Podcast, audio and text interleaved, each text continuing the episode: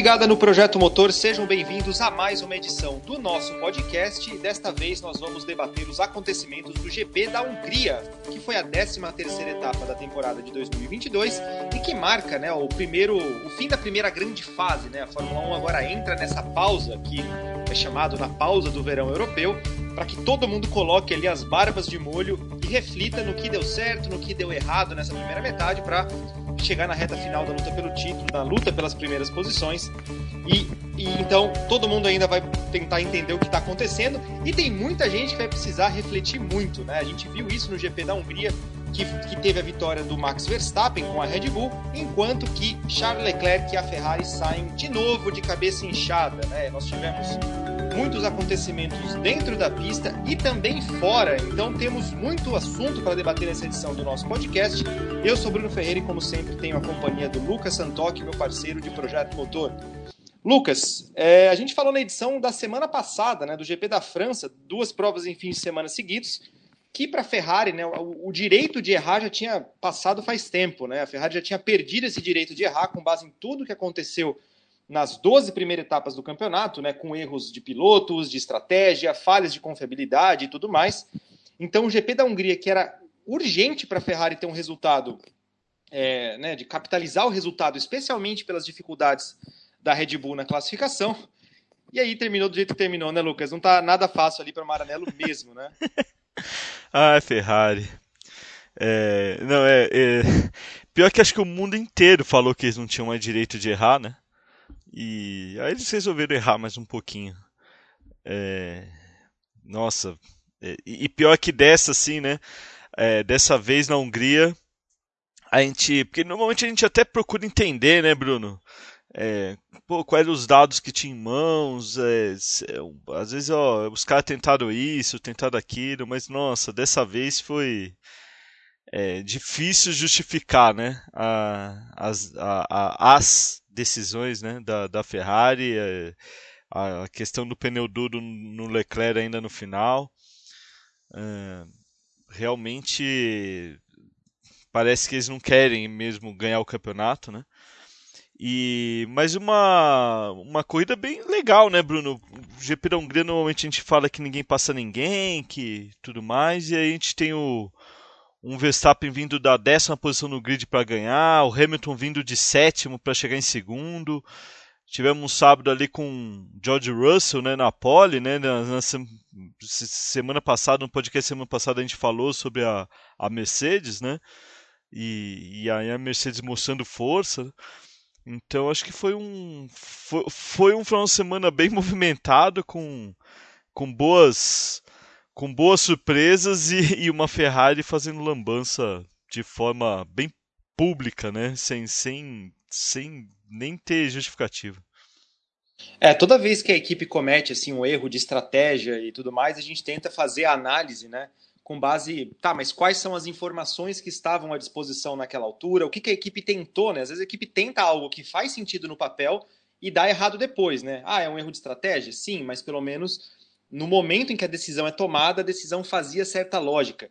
Mas nesse caso, né, Lucas, não, não, também nem isso se aplica, né? Porque o Leclerc botou pneu duro quando já tinha vários outros pilotos, né? As Alpines, o Magnussen, né?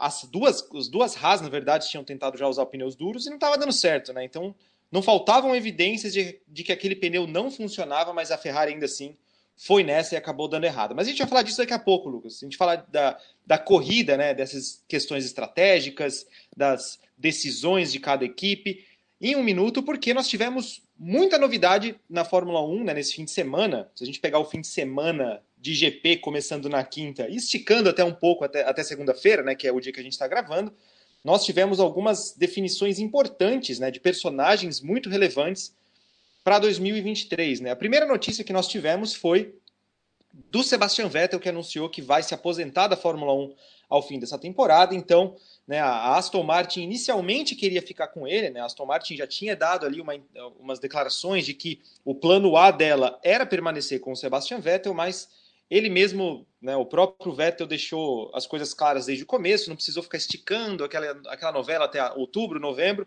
já chegou no finalzinho de julho e anunciou que não vai continuar com a sua carreira na Fórmula 1 ao fim, depois do fim dessa temporada. Como é que você reage a isso, Lucas? Porque o Vettel, por mais que ele é, é um cara novo, né, tem 35 anos, né, tá, é, tem piloto muito mais velho que vai pegar a vaga dele, né, que a gente vai falar daqui a pouco, mas é, ao mesmo tempo que ele ainda tem idade para continuar, eu me questionei em alguns momentos até que ponto parece que a cabeça dele está ali ainda, né, de, de tentar depositar a energia que precisa ser depositada para fazer com que a Aston Martin cresça, né, porque as coisas não correram bem nessa transição para 2022, e o Vettel sempre pareceu ser um cara que tem uma cabeça também fora da Fórmula 1, né? Que, a, que o mundo dele não está ali dentro. Como é que você reagiu a isso? Você foi pego de surpresa? O que, que você reflete sobre essa decisão do Vettel? É, eu, eu não sei se pego de surpresa, mas é lógico que um anúncio assim é, de um tetracampeão mundial é, sempre chama atenção, né, Bruno?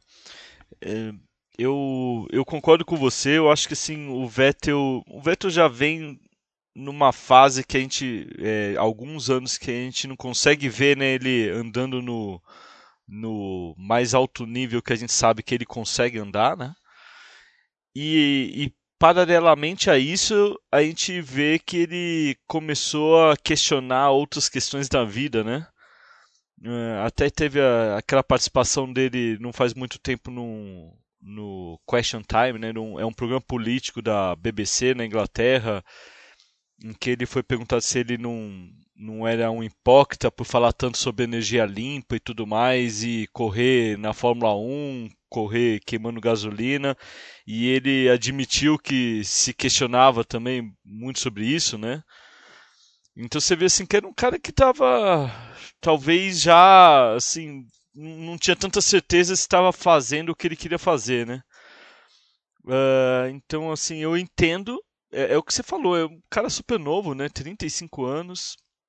É, e com o talento que tem, poderia ir com certeza mais longe. Mas eu acho que juntou duas coisas. Se, se o cara tivesse ganhando, Bruno, eu acho que assim, tudo isso.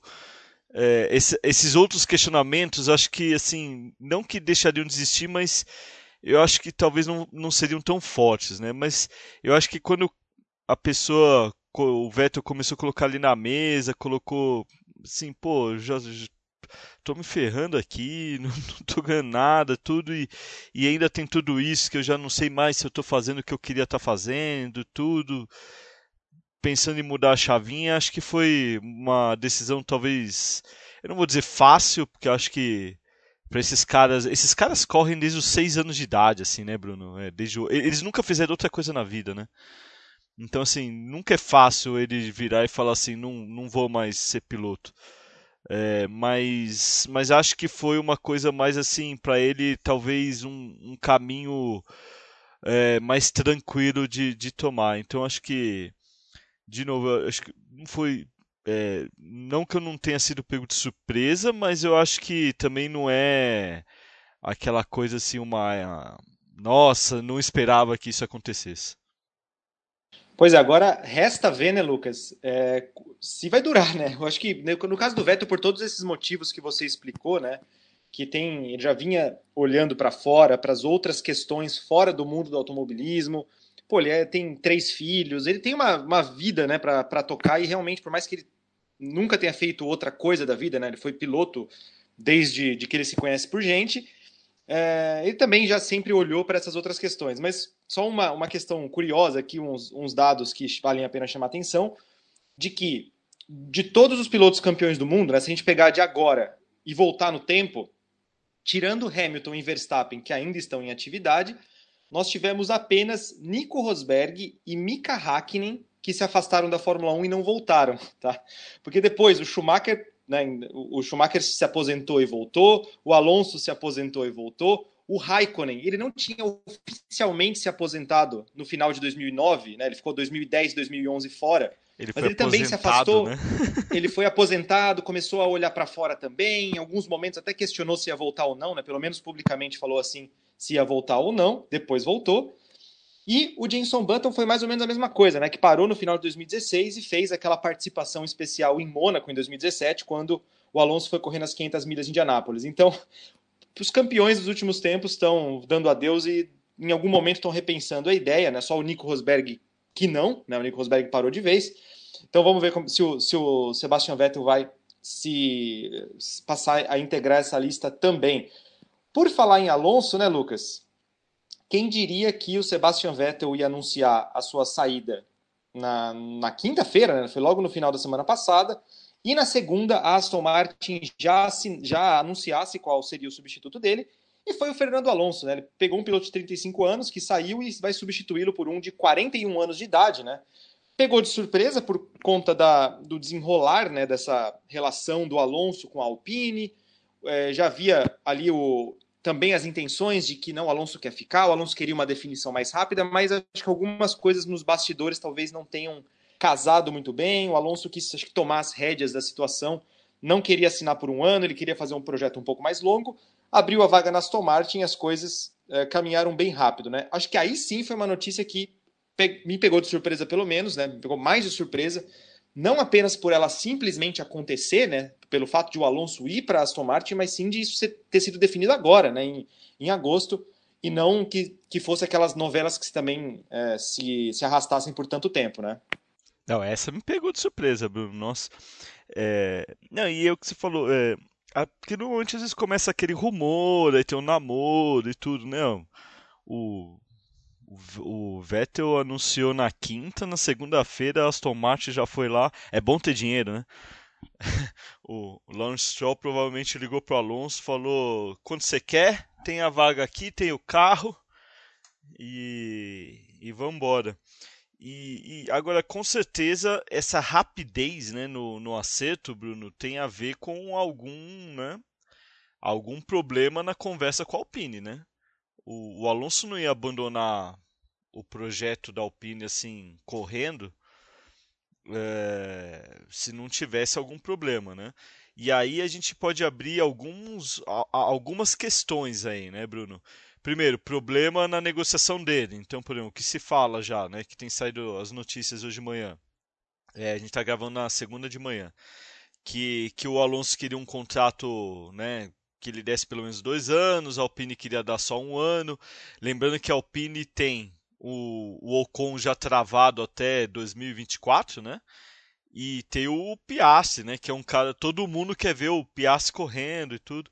Então, assim, talvez a, a Alpine não queria se comprometer com o Alonso por muito tempo, o Alonso queria um, um projeto mais longo.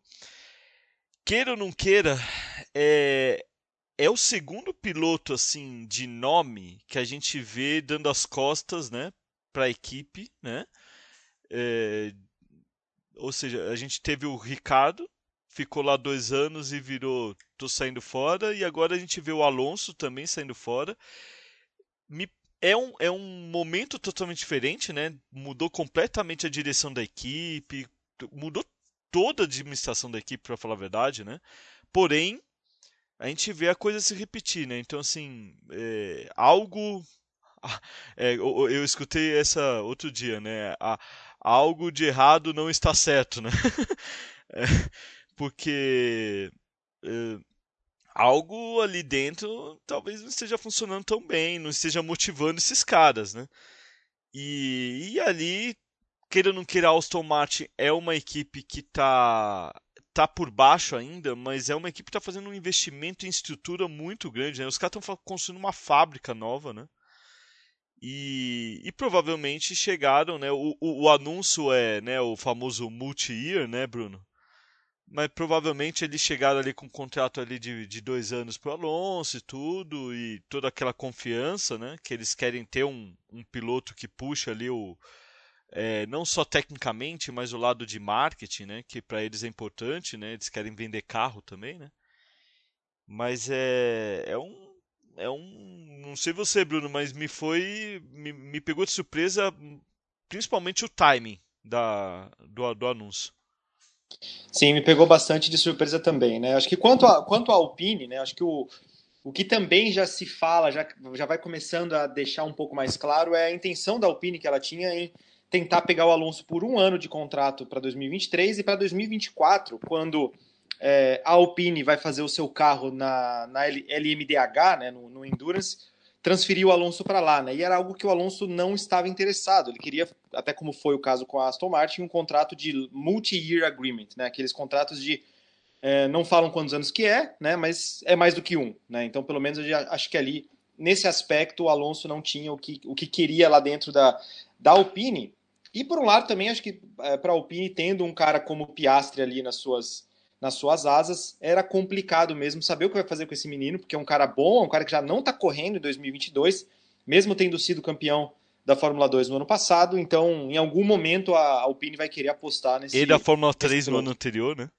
E na Fórmula 3 no ano anterior, que é coisa rara, né? O piloto quando emenda títulos assim, é coisa rara, coisa de Charles Leclerc, coisa de George Russell, não é uma coisa né? Ou seja, é um feito que só realmente pilotos especiais é, obtiveram, né? Então também não, até que ponto vale a pena? É uma decisão difícil de se tomar mesmo, né? Até que ponto, por mais que o Alonso esteja, esteja rendendo bem com 41 anos, o Alonso tem mostrado velocidade, tem conseguido render bem, apesar da, sua, da, da idade que ele tem, mas até que ponto vale a pena você deixar um Piastre em banho-maria por tanto tempo, né?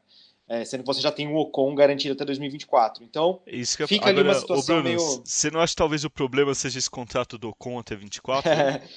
é, pois é, né? Acho que é, é um ponto em que, assim, é, já é um contrato que foi anunciado há um tempo, né? Eu lembro que até causou estranheza na altura, né? Quando foi anunciado esse contrato, fala, nossa, tudo bem, o Ocon é, permanecer na equipe, é claro, tá fazendo um, um, trabalho bom. E também tem a questão de imagem também, por, pelo fato de ser um piloto francês numa equipe, numa marca francesa, né?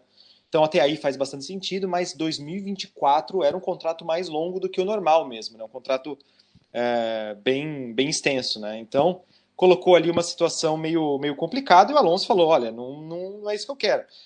Agora, foi o que você falou, né, Lucas? A, a, a Aston Martin tem investido muito né, na sua estrutura para daqui a alguns anos conseguir deslanchar a performance. Né? Em 2022 isso ainda não aconteceu, a equipe está batendo um pouco de cabeça.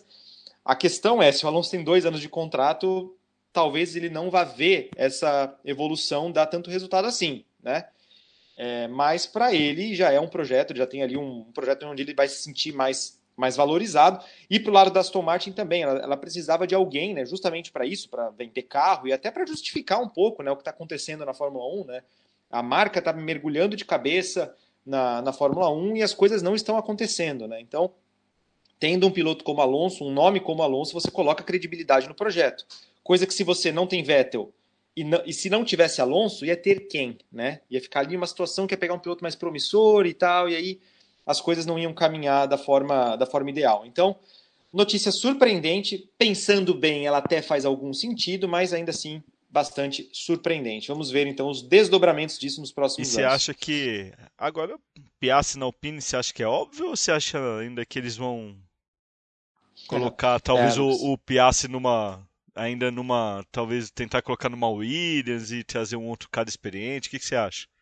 Ah Lucas acho que para mim não faria sentido nenhum ter o Piastri ter a vaga e não juntar as duas é, coisas sinceramente. acho. nesse é. atual sentido. A Alpine não está na condição de falar que não um piloto um piloto novato não está pronto para nós. Porque por mais que é uma equipe que queira vencer ela ainda está ali no segundo bloco, né? Ela é uma equipe que vai conseguir um pódio em ocasiões mais raras, né? Pelo menos esse é o patamar da equipe hoje. Tirando isso, é uma equipe que está ali no bolo, do, no meio do pelotão, está correndo com McLaren, né? O Lando Norris estreou na McLaren, né? Então, assim, não, não veria muito sentido em colocar o, o Piastri ali. Já, já não basta tê-lo deixado de fora do grid em 2022. Se em 2023 botarem ele numa Williams, para mim, aí sim não vai fazer sentido nenhum mesmo. Tá? Acho que aí vai vai ser uma, uma o caminho se abriu para para a Alpine resolver, entre aspas, os seus problemas, porque você vai ter um piloto promissor e vai ter a vaga, e aí se eles forem por outra decisão, pelo menos vai me surpreender bastante, né? Então vamos ver, né, Lucas? Vamos ver, porque já tivemos essa surpresa, quem sabe a gente não tem mais uma, né? É, e aí, Lucas, vamos voltar então para as ações de dentro da pista, né? Isso tudo foi fora da pista, né? Ou seja, bastante movimentação. A partir de agora, né? Acho que a gente vai entrar mais e mais nessa fase de que algumas vagas vão ser definidas, algumas questões importantes vão ficar oficializadas. Mas dentro da pista, o que nós tivemos foi, é, primeiro de tudo, né, a pole position do, do George Russell, né? Acho que foi uma coisa bastante surpreendente, até pelo momento que a, em que a classificação vinha se se desenrolando, né, com o Sérgio Pérez caindo no Q2, o Max Verstappen não conseguindo fazer as voltas no Q3 por uma questão técnica e tudo mais, então parecia que era uma mera formalidade para a Ferrari garantir não só a pole position, como também a primeira fila. Mas aí foi lá o George Russell, na Bacia das Almas, foi lá, fez uma voltaça e garantiu a pole position, coisa que poderia ter sido até melhor para a Mercedes, caso o Lewis Hamilton não tivesse uh, tido um problema com o DRS dele nas volta, na volta derradeira né, do Q3. Mas, de qualquer maneira, a gente teve ali a primeira pole position da Mercedes no ano, a primeira pole position do George Russell na Fórmula 1. E ali eu comecei a pensar, Lucas, eu falei, nossa, a gente falou na semana passada, né, que é, em condições normais, realmente para a Mercedes ia ser difícil, né? Porque em termos de ritmo falta ali um pouco, talvez para a Mercedes a, a brecha para lutar pelas primeiras posições, para lutar por vitórias, dependeria muito ali de uma questão específica de corrida, uma questão estratégica, um safety car que bagunça tudo, uma chuva que cai na hora certa, né, para a Mercedes e cai na hora errada para os rivais. Precisaria de uma questão muito específica ali. Mas foi na pista seca, né, Lucas? Acho que a, Mercedes mostrou velocidade nesse aspecto, né? O George Russell encaixou aquela volta no finalzinho do, do Q3 em condições normais e fez a pole position, mas na corrida ficou um pouco difícil. Como é que você viu, pelo menos esse primeiro momento, a, a Mercedes nessa, nesse ressurgimento pela pole e a tentativa de se agarrar às primeiras posições e lutar pela vitória? Não, é um circuito que, que assim, que casa um pouco com a característica do carro da Mercedes, né? Que não tem muita reta e tudo mais, né? É... Então, assim, se tinha uma, uma pista. Acho que a gente até chegou a comentar isso, né? Que a gente falava que a gente não acreditava muito na Mercedes em condições normais, né? Mas a gente chegou a comentar no meio que, ó, se tem uma pista que talvez é, tenha a Hungria agora aí, né? É, mas eh, mesmo assim, eh, me chamou a atenção, por exemplo, a, a, condição toda, porque foi numa pista fria e a Mercedes tem problema de aquecimento de pneu, né? Então, que é o, normalmente o que tem ferido muito a, a, a Mercedes em classificação. Então, a, a, a, Red Bull teve problema com, com seus carros, né? O Pérez ficou logo fora no, no Q2 e o Verstappen teve problema no, no, no carro, né? Agora, sei até que ponto dá para colocar na conta ali da a Ferrari deu uma vacilada talvez, né? É, ela não tinha, ela tinha um carro muito rápido na sexta quando a gente teve pista mais quente e tudo. E faltou um pouquinho ali na, no sábado e a gente viu até né, a, a coletiva depois ali os pilotos, você vê que os dois pilotos estavam com uma cara assim de, é, de frustração, né? É, mesmo com o, o Verstappen largando lá atrás e tudo, né? E então acho que foi surpreendente porque mesmo sendo uma pista que talvez case com a, a com o carro da Mercedes, não era a condição que a Mercedes normalmente é, consegue potencializar esse carro, né? Então acho que foi surpreendente sim a, a, a pole do, do Russell. E de sábado para domingo eu até imaginei, cara, talvez o Russell tenha alguma chance pela pista, né? Mas aí depois a coisa do domingo, né, como a gente vai agora entrar, né, Bruno, foi, foi uma bagunça. Foi uma bagunça, né? E falando em bagunça, falamos de Ferrari também, né? A Ferrari, tudo bem, ela foi derrotada ali no sábado, ela não ficou muito feliz, né? Você vê que os pilotos ficaram muito abatidos, né? Principalmente o Carlos Sainz, que provavelmente quando ele cruzou a linha de chegada e pegou a pole provisória, bateu o tempo do Leclerc, acho que talvez ele tenha tido ali um sentimento de que beleza, garantia a pole, e no fim das contas ele não tinha pole position nenhuma, né? É, mas ainda assim, depois a Ferrari conseguiu se recuperar e tomou as rédeas da corrida, conseguiu assumir a liderança e vinha, né? Tudo caminhava de que seria uma prova. É, olha, tudo bem, o Verstappen se recuperou, o Verstappen ia conseguir ter um resultado bom, mas era a ocasião para a Ferrari descontar pontos, né? Era a ocasião para a Ferrari descontar pontos porque se você levar em consideração toda a vantagem que o Verstappen tinha para o Leclerc no campeonato, ela não basta apenas vencer corrida, né? Ela precisa vencer corrida e torcer para qualquer tipo de tropeço do Verstappen, seja um tropeço grande, seja um tropeço pequeno, para que pouco a pouco você consiga descontar esses pontos, né? E, e quem sabe manter essa luta pela, pelo, pelo título acesa. Mas não foi o que aconteceu, né, Lucas? A Ferrari meteu os pés pelas mãos, principalmente com a estratégia do Leclerc, né? Acho que ali a gente viu que as coisas não deram certo para o Monegasco mais uma vez que, que foi que deu errado, Lucas? Pensando pelo lado da Ferrari, o que, que aconteceu ali? Foi apenas a questão de usar pneu duro? Foi outra coisa? Como é que você disseca né, essa, essa estratégia da Ferrari, a forma como as decisões foram tomadas? O que, que você acha que dá para apontar ali de, olha, isso aqui realmente foi é, a gota d'água que fez com que a Ferrari perdesse essa oportunidade de vez? Eu acho que a estratégia toda foi errada, né? Se a gente olhar, é, eu achei até interessante, a gente estava vendo as entrevistas depois, o Christian Horner chegou a falar que a Red Bull ela tinha se programado para largar de pneu duro, né? E aí quando os pilotos foram para aquelas voltas para o grid, eles avisaram, ó, não vai rolar. Não, é, o asfalto, essa temperatura aqui, a gente vai, vai se dar mal. E aí eles mudam a estratégia para o pneu macio. Largar de pneu macio. Outra, é, outra declaração interessante. Lewis Hamilton, ele largou de pneu médio. E aí depois da corrida ele admitiu. É, largar de pneu médio não foi é, a melhor opção. Então acho que a, o primeiro erro da Ferrari foi largar de médio. É, por quê? O pneu médio é o, era o melhor pneu da, do final de semana. E o melhor pneu do domingo, né? Quando você. Quando eles largaram de médio, eles meio que se comprometeram que eles tinham que, no final da corrida, é, tá com outro pneu. Né? Então, aí eles iam ter a opção do duro ou do macio. Dependendo do momento de fazer a parada, é, ia ficar muito cedo para o macio. Então eles, por isso que eles tiveram que colocar o duro, né? Aí você vai falar, pô, mas o Hamilton então errou também e chegou em segundo, mas o Hamilton consertou a estratégia dele. O que, que ele fez? Ele alongou o segundo stint com o médio o máximo possível para conseguir colocar o macio no final e aí veio que nem um trem bala, né?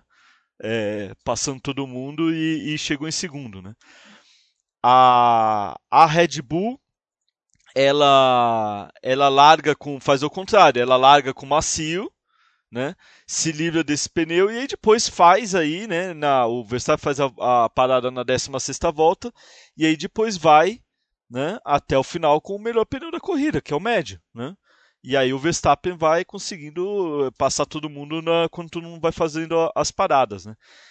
Então acho que teve ali acho que uma leitura já errada de começo de prova da, da Ferrari e a segunda leitura errada foi de se manter abraçado aquilo, né? É, de, de você não perceber que você errou, né?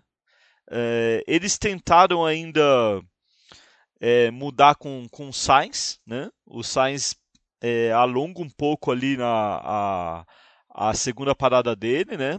Vai até a volta 47 de média e coloca o macio, só que ficou um pouco longo pro, pro macio. O Hamilton até para é, quatro voltas depois, né, só do, do Sainz e consegue aproveitar melhor o macio. Mas você vê que acho que teve ali uma toda uma questão talvez de acerto de carro também, que não, não casou com é, eles talvez né, não esperavam né, a pista no domingo estar tá tão fria, né?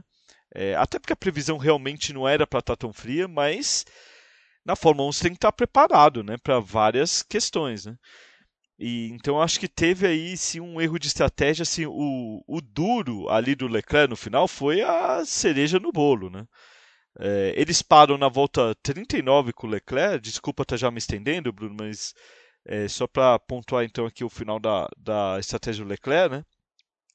Porque o Verstappen para na 38, faz a segunda parada dele, e eles resolveram. Eles ficaram com medo de de perder a posição pro, pro Verstappen, tomar um undercut o Verstappen para o Leclerc na 39. Só que o Verstappen coloca o médio e a, a, a Ferrari não tinha como na volta 39 colocar macio e colocaram o Leclerc na pior situação possível, que é do duro.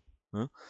É, então, assim, talvez eles deveriam ter olhado não só para a estratégia do Verstappen, eles deveriam ter olhado e falado assim: olha, é, não temos como cobrir a estratégia do Verstappen. Não, não tinha como. Nós vamos ter que alongar o Leclerc o máximo possível para tentar colocar o macio no final e mesmo que a gente perca a posição é, para o Leclerc tentar atacar no final, né? É, a justificativa do Binotto foi que eles achavam que realmente por umas 10 voltas eles iam perder muito rendimento, mas que depois eles iam voltar. Eles se seguraram com o Leclerc na pista com duro da volta 39 até 54, quando resolveram fazer aí uma terceira parada e aí já estava tava morto já, né, Bruno? É, aí a vaca já estava deitada definitivamente no brejo, né? Acho que você resumiu bem, né? Acho que o, o grande ponto foi justamente esse. O pneu médio, pneu amarelo era o melhor. Ponto. Tá? Então, quanto mais o, as equipes e os pilotos puder, pudessem usar esse pneu por mais tempo, melhor. Né? Por isso que a estratégia do Verstappen deu certo, porque largando com os pneus macios, ele já se livrava do macio. Ele podia ficar o resto da corrida com pneus, é, os médios, ou até se chovesse ir para os intermediários, né? mas aí é uma outra questão. Mas numa condição normal era isso. Usa o, o pneu macio, se livra dele e faz o resto, né? É, a Ferrari não foi por esse caminho, mas ainda assim, né? Acho que ainda assim tinha salvação. Ainda assim tinha como salvar. Mas acho que você tocou no ponto mais importante, que é a Ferrari ainda assim quis cobrir o, o, o Verstappen com uma estratégia diferente. Né? Ela tinha já uma estratégia diferente, ela não ia poder emular as paradas né, de ah, o piloto. O Verstappen parou uma volta antes, então vamos parar na nossa volta, na volta seguinte, para a gente não tomar o undercut, porque eles estavam em estratégias diferentes. E a partir do momento em que na volta, você falou, na volta 38 o Verstappen parou, na volta seguinte o Leclerc parou também para colocar pneus duros. Ali talvez era o caso da Ferrari estender ao máximo né, estender o máximo aquele stint para depois pegar o pneu macio para o final da prova, né, que eles estavam obrigados a usar um outro composto, e aí sim, tendo a vantagem de ter um pneu mais novo e mais macio, tentar recuperar na pista. É difícil? É difícil, mas ainda assim seria uma coisa que seria mais viável do que fazer o que foi feito de fato. Né? Então, ali uma série de fatores ali. O pneu duro a gente já tinha visto que não estava funcionando, os pilotos voltavam com muita dificuldade. Tá? Ah, mas a Alpine conseguiu parar e conseguiu marcar ponto. Sim, mas a gente viu que nas primeiras voltas, naquele primeiro momento, eles estavam se arrastando, eles estavam com dificuldades. Realmente era um pneu que não funciona logo de cara, não estava funcionando logo de cara. Então, como é que a Ferrari, para cobrir o Verstappen, né, para tentar se manter em contato com o Verstappen, ia abraçar o pneu duro, né? Era um, é, ali, com a informação que a gente já tinha naquele momento, já dava para saber que, nossa, a Ferrari colocou pneu duro aqui, hum, vai ter trabalho. Não deu outra. Teve trabalho também, depois teve que consertar. Na volta 54 parar de novo, mas aí já tinha ido para o brejo já, né? Então, foi uma série de fatores ali. A primeira escolha talvez não foi ideal, mas o problema foi a, a não entender isso, né? É, que a estratégia deles era um, a estratégia era diferente em relação ao Verstappen, então o desdobrar da estratégia também tem que ser diferente, a adaptação também tem que ser diferente. Mas eles quiseram cobrir o Verstappen em tudo que foi feito e aí deu muito errado, né? Com o Hamilton deu certo porque tava, o Hamilton fazia uma outra corrida, né? O Hamilton pôde maximizar a estratégia dele. Ele pôde parar quando foi melhor mesmo. Né? Ele não tinha ali aquela preocupação tão intensa como teve o Leclerc de fazer de fazer undercut em rival ou então de tentar proteger a sua posição do undercut de rivais, né? Ele simplesmente fez a corrida dele e acabou dando certo, né? Acabou Ele inclusive toma um undercut do Verstappen, mas foi aquela coisa, é, eles ficaram mais preocupados em, e, e, e, e corretamente, né? Em consertar o erro inicial de ter largado né, com médio do que ficar se protegendo do Verstappen, porque eles pensaram, ó, agora que a gente já largou com médio, a gente tem que dar um jeito aqui de no final da corrida tá numa situação de brigar, né? Então, assim, acho que foi o acerto da Mercedes com o Hamilton foi aí, né? De é, não ficar preocupado, putz, nós vamos tomar aqui um undercut do Verstappen no primeiro pit, né? É, não, pensado no longo prazo, né? E você vê que o, o que você falou, Bruno, é, é importante, né? É que muitas vezes assim é, é, a, a, questão é você não, não é simplesmente a estratégia de colocar o pneu certo, é você também entender o que está acontecendo na corrida, né? Porque, por exemplo, do mesmo jeito que você vê que teve o Hamilton, por exemplo, teve que consertar a estratégia, a Ferrari teve chance de consertar e não consertou. Você vê, por... teoricamente, o Russell fez a estratégia certinha. Ele largou com pneu macio. Você vê que para na mesma volta do Verstappen, vai para o médio, para uma volta depois do Verstappen e depois vai com o médio até o final. Mas para o Russell não funcionou. Né? E, e, eu digo que não funcionou porque ele largou em primeiro e chegou em terceiro, atrás inclusive do companheiro de equipe que largou em sétimo né? e chegou em segundo. Mas por quê? Porque a, a corrida do, do Russell foi outra. Né? O Russell estava ali brigando com com Verstappen, com, com as Ferraris, então ele não, não conseguiu, com o carro e na corrida que ele estava, maximizar a estratégia dele, né?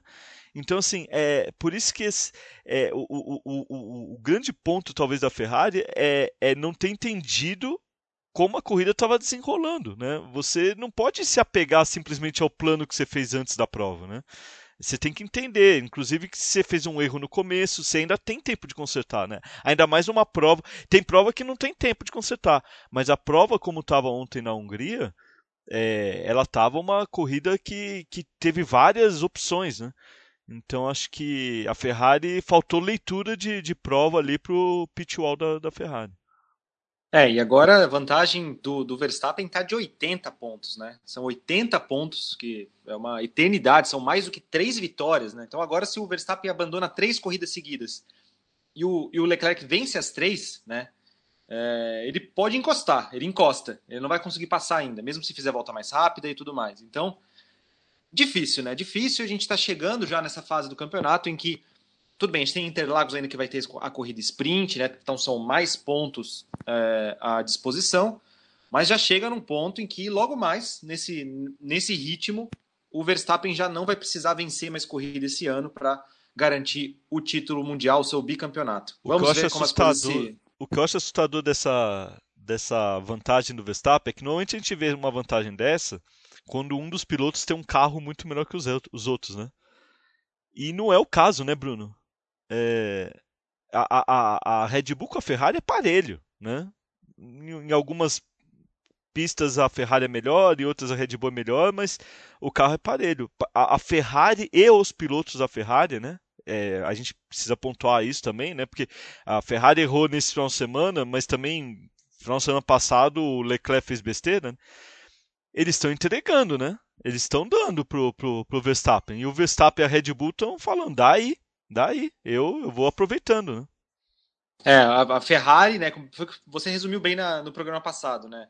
A Ferrari está falando de todo mundo que veste vermelho. Isso é engenheiro, é piloto, é mecânico, todo mundo, né? Todo mundo que trabalha em conjunto. Realmente a gente tem tido uma diferença considerável de aproveitamento, né, entre um e outro. Mas já que você mencionou o Verstappen, Lucas, então analisando pela corrida dele, né? Largou fora de posição, não foi aquela prova em que ele já ganhou cinco posições na largada, né? Pelo contrário, ele largou ali, ficou meio contido porque ele largou do lado ruim da pista. Aos poucos foi ganhando terreno, chegou a rodar em algum momento, mas ainda assim venceu e com uma certa vantagem, né? Do lado dele, do lado do Verstappen, como que ele conseguiu tirar essa, esse proveito, né? O que, o que, que ele fez que deu tão certo assim? Como, como é que foi assim a estratégia? O que, que rolou que o Verstappen conseguiu ter essa recuperação e, e ganhar mais uma? Até deu uma chance para os caras, né, Bruno? Pensou assim, tá, tá fácil, vou dar uma rodadinha aqui, vamos ver se o pessoal dê. É, não, eu, eu acho que os dois pontos. Primeiro foi a leitura, né, de inclusive mudar a estratégia no grid, né.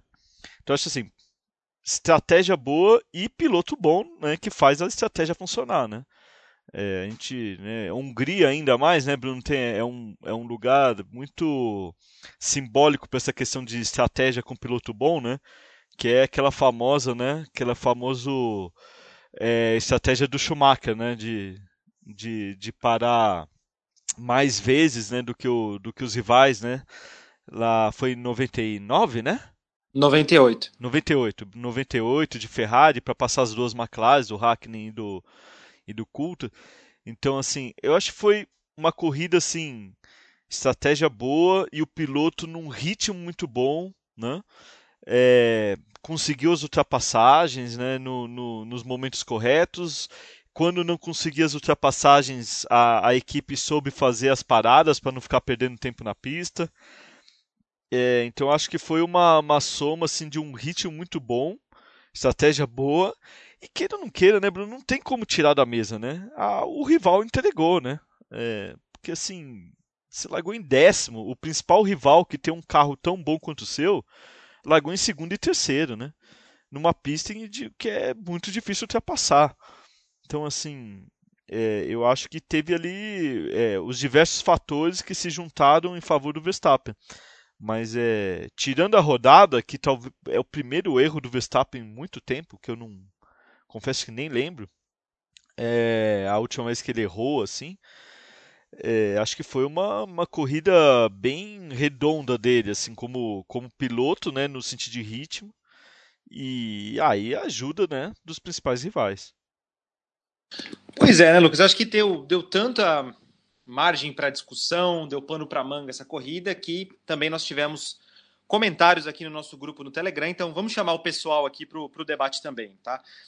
O Danilo, ele diz o seguinte: já era para o Leclerc faz tempo. Só se o Max abandonar duas corridas e ele ganhar as duas com volta mais rápida para entrar na briga novamente. Porque se a Mercedes continuar nessa evolução, a Ferrari vai perder pontos para ela constantemente. Mercedes em segundo e em terceiro, sem abandono de nenhuma Red Bull ou Ferrari, né? Como é que você vê nessa situação toda, Lucas, a Mercedes ali na frente, né? O Hamilton até falou que se ele não tivesse tido o problema dele na, na asa traseira, né, no DRS na classificação, que fez com que ele largasse em sétimo, né? Ele ia estar na luta pela vitória, né? Mas difícil saber porque a corrida do Hamilton seria outra largando lá na frente, né? É, é outra corrida quando você larga em outra posição. Sim. E se também se o Verstappen não tivesse tido problema na classificação, a corrida também seria diferente. Mas como é que você vê a presença do, da, da Mercedes nisso, né? nessa tentativa de recuperação, de recuperação da Ferrari? Se isso pode ajudar a Ferrari ou se é ainda mais um empecilho, né? ou seja, mais um carro ali que ela vai precisar levar em consideração nas estratégias, na, na enfim, no, no, dia a dia mesmo. Cara, eu, eu ainda me mantenho é, na opinião que da semana passada. Eu acho que a Mercedes tem evoluído, mas ainda falta, né, um pouquinho para ela para para brigar por uma vitória em condições normais. É, o que eu acho que a Mercedes tem conseguido é assim, a Mercedes ela tem dentro das limitações de ritmo do carro dela, ela tem sido quase é, não vou dizer perfeita, mas ela tem sido muito né, assertiva ali no que ela pode fazer dentro das corridas para colher todos os, é, os bônus aí de erros dos rivais. Né? Não é à toa que são duas corridas seguidas em que ele chega com os dois carros no pódio. Né? Então, assim, eu acho que a, a Mercedes ela tem sido muito assertiva para recolher o erro dos rivais. O quanto esse carro ainda pode evoluir para brigar por vitórias em condições normais, eu, eu, a gente tem que esperar mais um pouco. Não sei até quando a Mercedes também vai ficar insistindo né, no desenvolvimento desse carro é, para pensar no ano que vem. Teoricamente, ano que vem é, não, não, não deve existir uma grande revolução em termos de chassi. Então, o desenvolvimento feito no carro deste ano também não é jogado fora, como em outros momentos. Né? Então, assim, não é que não vale a pena continuar investindo no carro desse ano. O ano que vem vai ser, para a maioria das equipes, primeiro porque é o segundo ano de regulamento só, e segundo porque agora tem o teto orçamentário. Para a maioria das equipes, o carro do ano que vem é uma evolução desse ano. Então acho que a gente tem que ver ainda onde que a Mercedes pode chegar.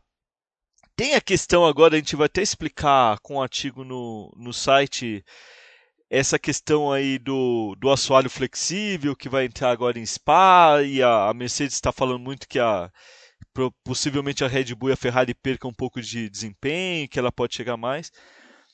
Mas eu acho que assim, ainda para mim, pelo que eu vi, porque eu não tenho bola de cristal para ver o futuro, né, Bruno? Pelo que eu vi até agora, eu ainda não consigo ver a Mercedes disputando vitória em uma situação normal. Mas, né, é, é a Mercedes e, para mim, que tem, além de um passado como equipe muito forte, tem para mim uma das duplas mais fortes do grid. Pois é, né? E nessa eu também concordo com você, acho que eu mantenho a mesma opinião de que é impossível a Mercedes ganhar? Não é, mas sim uma condição normal, realmente parece que falta alguma coisinha ali, ela dependeria de uma situação mais atípica, né? E nessa a gente responde aqui a pergunta do Daniel Araújo, que, que até para registrar a mensagem dele, vocês acham que Hamilton tem chances de ganhar uma corrida nessa temporada para manter a tradição de ganhar pelo menos uma corrida em todas as temporadas que ele participou? Se fosse para apostar, vocês apostariam na vitória ou na quebra da tradição, né? Que aí são duas coisas diferentes, né? Uma coisa é a Mercedes ganhar, outra coisa é a Mercedes ganhar com o Hamilton, né? Hamilton chegou em segundo, tanto em Paul Ricard como na Hungria, né? Foi o mesmo pódio da Hungria, foi o de Paul Ricard na semana passada, mas é, nesse momento, né, para pensar realmente uma vitória da Mercedes, nas, nessa leitura que a gente faz aqui, realmente só em uma situação mais atípica. É impossível? Não, não é impossível. Se se de repente a vitória sair das mãos de, de Red Bull e Ferrari, é a Mercedes que está ali mais perto, né? A Mercedes que, que teria mais condições de, de aproveitar e não uma Alpine, não uma McLaren, né? Mas é, ainda assim dependeria de uma situação mais atípica, né? E só de curiosidade, né? Se o Hamilton ganhar uma corrida, agora que ele vai se tornar o primeiro piloto da história a ganhar uma corrida depois de 300 participações na Fórmula 1, né? Porque é, pois é não, não deixa de ser interessante, né? Porque os e, e, grandes campeões, né? Não, não conseguiram, né? O Raikkonen, Alonso, Schumacher e Button, né? Nenhum deles ganhou corrida depois que passou dos 300 GPs na Fórmula 1. Então, assim, não deixa de ser algo marcante, né? Além dessa tradição de ganhar corrida todo ano, né? É, deixa de ser algo marcante para mostrar, né? Como o Hamilton é um piloto competitivo durante toda a carreira. Exatamente, né? Então é, seria um, um, marco ali.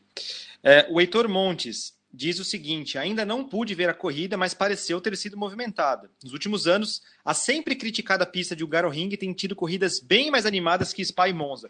Tá aí, o Eduardo, o, o Eduardo não, desculpa, o Heitor aqui citou um ponto é, importante, né, de que sempre um Ring é criticado, sempre todo mundo fala que não, porque é uma pista é, só traz corridas ruins, mas não, né? Acho que a Hungria é uma pista injustiçada nesse ponto, porque ela tem tido corridas movimentadas, seja por questão climática, seja por questão é, de estratégia. Então, realmente foi uma corrida movimentada e uma corrida interessante, né? E traz aquele desafio diferente, né? Uma pista lenta, uma pista travada, faz parte de um campeonato mundial de Fórmula 1. É, não vai ser apenas pistas rápidas, não vai ser só Spa, não vão ser 22 Spa-Francorchamps que vão fazer um calendário, né? É legal ter essa variação técnica, essa, né, essa versatilidade que é exigida das equipes e dos pilotos. E se tiver uma corrida legal, melhor ainda também, né? É... Concordo com tudo. O Gabriel Prates. No meio da corrida, quando vi que o Sainz ficou para trás, imaginei que ele estava pior e pronto. Mas aparentemente ele cuidou dos médios na segunda perna para poder fazer o stint final dos macios. O que acham? Hamilton e Verstappen mostraram hoje que não são campeões por acaso. Que corrida de recuperação eles fizeram, né? Acho que aí entra um pouco naquele, naquele tópico, né? Que o Sainz estava numa outra corrida, né? O Sainz fez uma corrida dele, né? A partir do momento que, que o Sainz perdeu a posição para o Leclerc na primeira rodada, o Leclerc assumiu ali as rédeas, entre aspas, da Ferrari na luta pela vitória. Então ele também ficou na marcação do, do Verstappen. Né? Então ele emulou ali. Eu acho que foi uma questão além de cuidado de pneus, mas sim também de preocupação com posição de pista. É, e até mesmo o ritmo do Leclerc, na forma como ele vai desempenhar o ritmo dele, a forma como o Sainz vai desempenhar o ritmo dele, leva em consideração os seus rivais daquele momento. Né? Então acho que foi uma, um fator ali meio geral, né, Lucas? O que, que, que você acha? Concordo com o redator, é isso aí. É, acho que nada, é, o, o Sainz acho que ele, ele entrou no momento ali que ele fez a corrida dele. Agora, até na a Ferrari até acertou em mudar a estratégia dele, mas errou o momento talvez, né? Então assim, para ver como foi realmente tudo muito difícil para a Ferrari nesse domingo. O Eliezer pergunta: é, sexta-feira as Ferraris estavam bem acima. E no domingo, mais lenta e somando com a estratégia errada, deu no que deu. Será o Max campeão no México ou no Brasil? Já começa a virar essa discussão, né, Lucas? Assim, é... e eu não acho nada precipitado o pessoal já começar a fazer algumas contas e falar, pô, é no, São... é no Brasil ou no México, né? Até porque do jeito que tá, né? Não apenas a vantagem com 80 pontos, mas com o, o, o Verstappen mais ampliando do que tendo a vantagem reduzida, a gente está falando de um título até que, que pode ser até mais antecipadamente definido do que isso, né? Não, o México, é, o, o, o, Brasil é a penúltima corrida do ano, o México e... é a antepenúltima, né? Tô falando de 80 ia, pontos. Isso que eu ia falar, com 80 pontos, é, o México é a antepenúltima corrida do ano. É, cara, não chega a ser absurdo a gente considerar até nos Estados Unidos. Hum, é porque o Brasil tem a, a sprint, né? Que vale uns vale pontos a mais, né?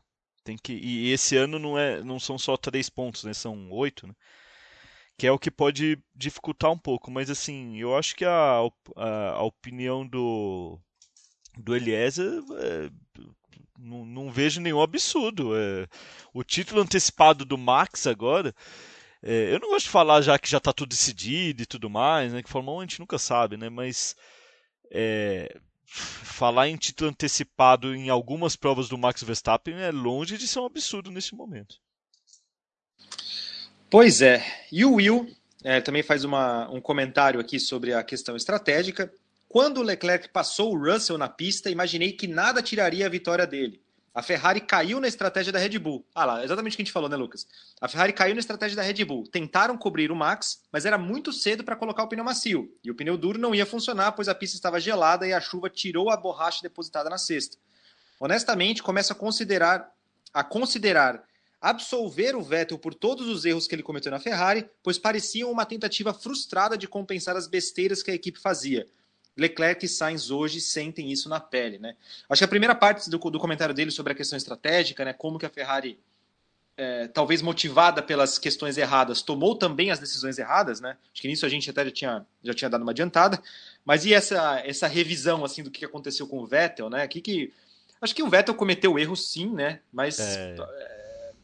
Não dá Mas também assim, tirar é... da conta dele, né?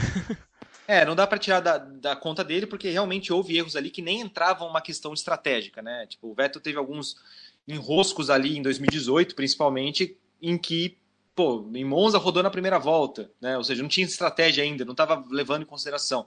Quer dizer, em Monza tinha até a questão dele no Raikkonen, né? O Raikkonen estava na frente dele pela questão da classificação e tudo mais. Mas houve erros de pilotagem também, né? Mas a Ferrari também não ajudava muito, né? Acho que isso dá pra gente para a gente considerar também. Você tem alguma coisa para falar disso, Lucas, ou eu já posso Não, passar? Vamos seguir, eu acho que é isso aí. Acho que é, o Vettel também cometeu erros importantes ali no ano que a Ferrari tinha carro para disputar o título, tanto que o Raikkonen foi terceiro, né, naquele ano, né, né, já nesse naquele final meio sonolento dele, né? Então assim, é, Ferrari e Vettel erraram juntas. É isso aí. E o Leandro Alan é, responde aqui o Will, né? Responde justamente esse comentário que a gente acabou de ler. Sempre tive essa teoria e cada vez ela é mais reforçada. Olha aí, Lucas. Se um piloto não confia na equipe, ele tem que fazer a diferença na pista. Ele vai ficar mais suscetível ao erro e seus erros custarão mais caro. O Verstappen errou mais. É, o, Ver, é, o Verstappen errou, mas ganhou as duas vezes que errou. A Ferrari teve dois campeões mundiais, o Felipe Massa na sua melhor fase e hoje o Leclerc, que é um dos pilotos mais rápidos do grid. Não teve sucesso com nenhum, mesmo com carros competitivos. Né? O Leclerc ainda pode ter sucesso em outro ano, não sei se com a Ferrari. Em todos os anos, você encontra erros da equipe e, por consequência, dos pilotos. Isso diz mais sobre os pilotos ou sobre a equipe? Se não tiver sinergia entre o piloto e a equipe, não vai acontecer. Né? Acho que acaba, também vai na linha do que você falou, né, Lucas? É, erraram juntos, né? Acho que em algum momento houve, pode ter havido assim uma tentativa de desespero tanto da Ferrari na estratégia como dos pilotos na pista para compensar uma estratégia ruim. E isso leva a erro, né? Quando você está fora da sua zona de conforto e tenta arriscar para ganhar terreno, você está mais suscetível ao erro. Então, acho que no caso da Ferrari foi assim nos últimos anos. E daqui para frente, né, Lucas? Nessas provas que restam, a Ferrari vai ter que entrar num modo meio que vai ter que entrar no modo assim, a gente não tem realmente mais ponto para perder, né? A gente não pode mais dar o luxo de, de, de, ficar atrás do Verstappen, por exemplo. Então talvez a Ferrari vai precisar arriscar mais, a Ferrari vai precisar, tanto em termos estratégicos, como em pilotagem, como em acerto, né? Ela vai precisar ser um pouco mais agressiva nesse sentido, porque já está chegando num terreno ali que não basta apenas vencer prova a prova, mas também torcer por uma por um azar do, do principal rival, né? E lógico que agora também vão começar a rolar questionamentos em cima da, da administração, né? É, será que vai ter mudança pra, na Ferrari para o ano que vem, Bruno? É porque, queira ou não queira, acho que se. A, na, na Ferrari acontece muito isso, porque é, é, é visto como um time de futebol, né? Então, assim, é na, na Itália você já começa a ler né, nos jornais italianos e tudo algum, é, algumas críticas mais ferrenhas assim, tá, esse ano tem carro, tem tudo e estamos errando, será que não tem que mudar algo mais? Os pilotos talvez não sejam os problemas, então assim, é, podemos ver daí ainda cenas do, dos próximos capítulos aí é, sobre a questionamento ali na, da liderança, né, do Matia Binotto. Vamos ver é os próximos meses. Não, não, não vou, ao contrário do, do Alonso, né, Bruno? Não vou ficar surpreso se acontecer uma mudança ali pro ano que vem na, na, na liderança da Ferrari. É, porque Maranello, senão já vai acordar pichada com diretoria Jim Carrey, né? O pessoal já vai ficar já. A paz acabou. Acabou a paz. É. Acabou a paz. Pois é. É isso aí. Então, beleza, pessoal. Essa foi a nossa edição pós-GP da Hungria, né? Com todos os acontecimentos dentro e fora da pista de Hungaroring. E a Fórmula 1 agora entra numa fase de descanso, né? Vai parar ali por algumas semanas, recarregar as baterias para chegar na, eh, na bateria final, na reta final do campeonato, nessas principais. Eh, na luta pelas principais posições, então a gente vai ter uma, um, um fim de ano ainda bastante movimentado, mas qualquer novidade, qualquer situação é, anormal, a gente volta na, com mais uma edição do nosso podcast. Então é isso. Lucas, valeu pela companhia de sempre. Galera, grande abraço e até a próxima.